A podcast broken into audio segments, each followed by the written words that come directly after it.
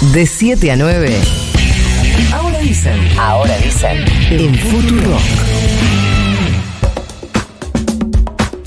7 y 35 dice el reloj, 17.7 dice el termómetro de la ciudad de Buenos Aires. Parece que va a haber que jugarle.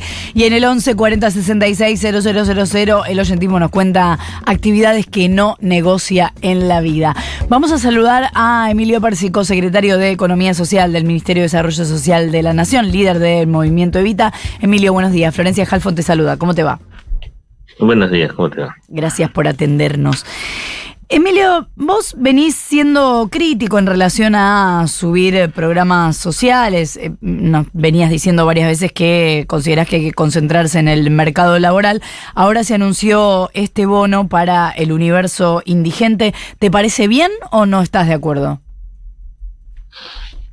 Eh, sí, hay que ver cómo se, cómo se lleva adelante. Estuvimos charlando con la ministra hoy cómo se lleva adelante. Es, decir, es difícil en la Argentina, con una mitad de la economía en negro, es difícil encontrar los compañeros indigentes eh, en una planilla de Excel. Eso es muy, muy difícil. Creo que se cometen muchas injusticias y bueno, y, después también lo otro es la superposición de programas que, que, que, en la Argentina eh, eso también nos ha llevado a una a una situación que en muchos casos es muy injusta, ¿no? Porque es muy difícil hacerlo desde, eh, desde una oficina y desde, insisto, desde un programa de Excel, porque la realidad es muy compleja en la Argentina. Tenemos el 50% de la economía en negro y dentro de esa economía en negro hay sectores que les va muy bien. Un ejemplo, un carnicero que tiene un negocio totalmente en negro, que son muchísimos en el conurbano y que venden la carne muy barata, eh, y, pero a ese compañero le va muy bien, ¿no? Y ese compañero entra en casi todos los, las, eh, los cruces que vos puedes hacer y, sale como indigente, porque no tiene ningún ingreso en blanco, ¿no? y, eh, un verdulero lo mismo, la mayoría de la verdura está en, negro en, la Argentina. Ah, toda la verdura se vende en negro, en los mercados no tienen una boleta ni que... Y, y hay verdulerías que van mal y hay verdulerías que le va bien. Y entonces es muy difícil hacer esa tarea, hay que hacerla en el campo y no en una oficina. ¿no? Eso te iba a preguntar, o sea, ¿crees que hay que salir a buscar a ese mundo y ver de qué se trata? Exactamente. Y en realidad lo que hay que hacer también es hacer una política fuerte de, para, para llegar a los, a los sectores que necesitan realmente el Estado, hace falta blanquear toda esa economía. Si nosotros lo que venimos planteando es que el primer paso, después veamos qué es lo que hacemos con cada sector. Pero el primer paso es blanquearla, y es una decisión política del Estado blanquearla, nada más. Ahora el Estado toma la decisión política para un subsidio, lo toma rápidamente. Ahora, para blanquear ese sector está dando vueltas hace un montón de tiempo y no lo hace. ¿Y eh, qué tal, Emilio? Nico Fiorentino te saluda, ¿cómo estás? ¿Y qué debería hacer para blanquearlo? Me acuerdo de estas discusiones mucho tiempo con, con, Alicia, digamos, ¿no? De que yo entré al ministerio, digamos, ¿no? Un pibe que, que su padre lo manda a estudiar al, a, a la capital, ¿no? Y que tiene cualquier actividad en el interior, eh, el que está estudiando, que quiere un departamento, no, no tenemos manera de, buscarle ingresos en blanco, ¿se entiende? Sí. La única manera, si tiene OSDE, pero, perdón, dice, pero si no tiene OSDE, no, digamos, ¿se entiende? Sí. Eh, y, yo qué sé, mi viejo era, era contrario a los, a los seguros de salud, y bueno, entonces tampoco era muy difícil encontrarle esa actividad, ¿se entiende? sí. creo que... Creo que es muy difícil y se comete mucha injusticia en nombre de los pobres y creo que lo que hay que hacer, insisto, es otra cuestión, digamos, es decir, eh, es la primera tarea que tendrá que hacer el Estado es blanquear toda esa realidad porque si no la Argentina no tiene futuro. Mientras tengamos nosotros, mira el lance, digamos, mientras nosotros tengamos aportantes privados, nada más que sean 6 millones, vamos a tener un déficit siempre, ¿no? Eh, en, eh, en nuestras políticas previsionales. y, aparecen los liberales queriendo achicar las jubilaciones. Nosotros lo que tenemos que hacer es eh, expandir la base, eh, la base de aportantes, ¿no? Y, no bajar eh, el número de jubilados. Ahora, Emilio, en este, en esto que vos decís de que eh, habría que profundizar el camino para la este reglamentación, blanqueo, no hay que usar la palabra blanqueo porque te- usar colores para definir Queda fea, ya está. sí. Sí, pero ya está, todos entendemos lo que estamos hablando, de lo que es la eh, economía popular. A la hora de eh, pensar en políticas de acciones, ¿qué es lo que falta? ¿Qué es lo que debería hacer el gobierno para ir en esa elección y no se hace? El- lo que lo que hace el gobierno en primer lugar es decir, yo imagino a Perón en el 45 cuando no registró a todos los trabajadores, eh, pedirle a los trabajadores, bueno, primero paguen y después los registro. Bueno, acá es lo mismo, ¿se entiende? Si nosotros lo que le exigimos a esos compañeros que o que se anoten en un monotributo que tiene un costo y el compañero en muchos casos está apenas subsistiendo. Entonces lo que hay que hacer es, para poder separar la paja del trigo, es eh, tener un monotributo gratuito o, algún régimen gratuito para todos estos compañeros eh, y después ir separando la paja del trigo ahí adentro, ¿no? Pero lo primero es eh, tener un, monotributo gratuito, ¿Y porque por, el que qué, está por qué no sale el el que realmente social? lo necesita entiendo- se va se va a escribir y el que no lo necesita no se va a escribir y después caerle al que no lo al que al que no necesita caerle con todo no el que tiene la visita el que tiene la carnicería acá en la matanza estoy hablando de un caso digamos una muy buena esquina y que gana muchísima plata y que tiene todos los empleados en negro a ese señor hay que después hay que decirle señor usted tiene que aportar no Pero, eh, pero la pregunta, eh, Emilio, es em, ¿qué falta para eso? ¿Por qué crees que no sale? ¿Responsabilidad de quién es? Porque es un proyecto, creo que en el, el Congreso está el, el- el proyecto del monotributo social, está hace meses y no sé si no hace más de un año. Sí.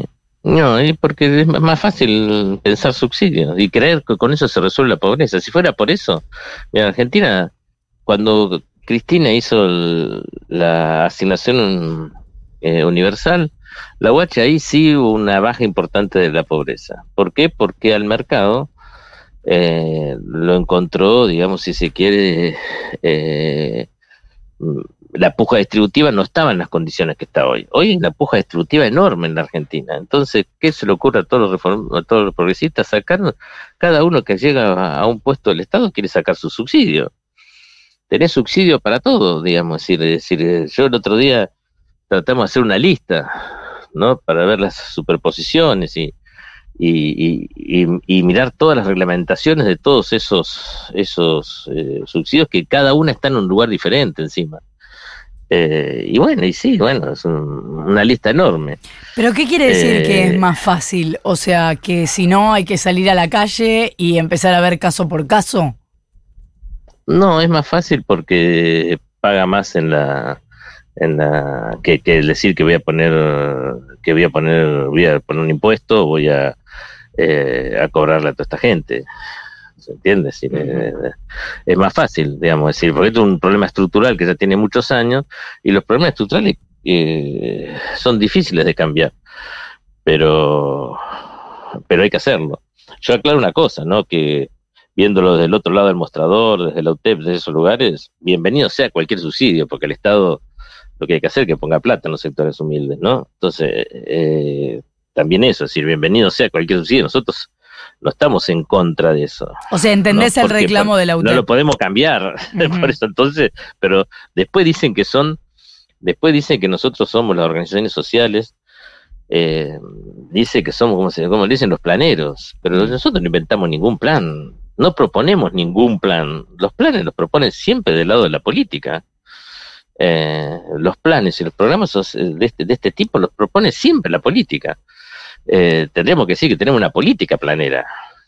Y cuando digo política, digo de todos, ¿eh? porque puedo decir los que creó eh, el gobierno anterior también. Eh, cada gobierno creó una infinidad de, de- de- de- insisto, de, de- de- de- de- de formas de resolver la pobreza que no resuelven la pobreza, que lo concreto es que Argentina es el único país de América Latina que que su pobreza sigue creciendo al ritmo que crecen las ayudas sociales. Emilio, eso implica que si, eh, por ejemplo, avanzase el proyecto de la senadora de Tulio del Senado para establecer esta eh, asignación para eh, indigentes de forma permanente, ¿el movimiento Evita eh, no estaría de acuerdo? No, por ahí, lo mismo que te decía hoy, si nosotros todos los subsidios, es decir, bienvenidos sean, pero no somos nosotros creadores, no, no haríamos eso. Claro. ¿no? Eh, no haríamos eso, es decir, creo que hay otras cosas que hay que hacer, hay otras prioridades en el Estado. Eh, insisto, no, no, no, no, no vas a encontrar ningún compañero del movimiento Evita creyendo crear eso, ni tampoco ningún sector de los humildes, digamos, ¿no? Es decir, el humilde quiere trabajo. Mira, vos vas a una asamblea y decís, vos, eh, vamos a hacer que eh, le des un peto, decís, vamos a, a- al el 25% de la, de la obra pública, la vamos a poner cooperativas para que los trabajadores de la economía popular eh, hagan las obras y te aplauden a cinco manos. Ujú. Vos decís, voy a aumentar el, tal subsidio y los compañeros te quedan mirando, dicen, ¿otra vez? Sí, pero también es cierto que durante estas semanas donde no, no se precisaba las características del bono, había un montón de gente escribiendo desesperada por un IFE. Sí, sí, sí, sí, porque eso está bien, hay que hacerlo. Yo lo hago también. Nosotros también lo hacemos. es decir, ponemos meses, le ayudamos a los compañeros a hacer los trámites, porque una vez que está, eh, hay que aprovecharlo. ¿Se entiende? Decir, si lo único que te da el Estado es eso. Entonces, aprovechar, y hay que tratar de aprovechar lo mejor posible también esa, ese, ese recurso, ¿no? Es decir, eh, pero bueno, pero eh, no es el camino para resolver la pobreza, tampoco es el camino para resolver la indigencia, ¿no?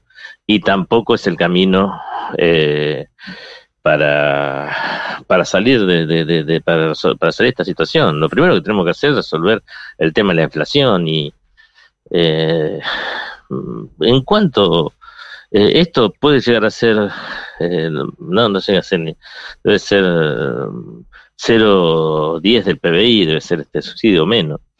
Eh, ¿Cuánto tarda la inflación en comerte eso? Eh, ¿Cuatro días? ¿Cinco días?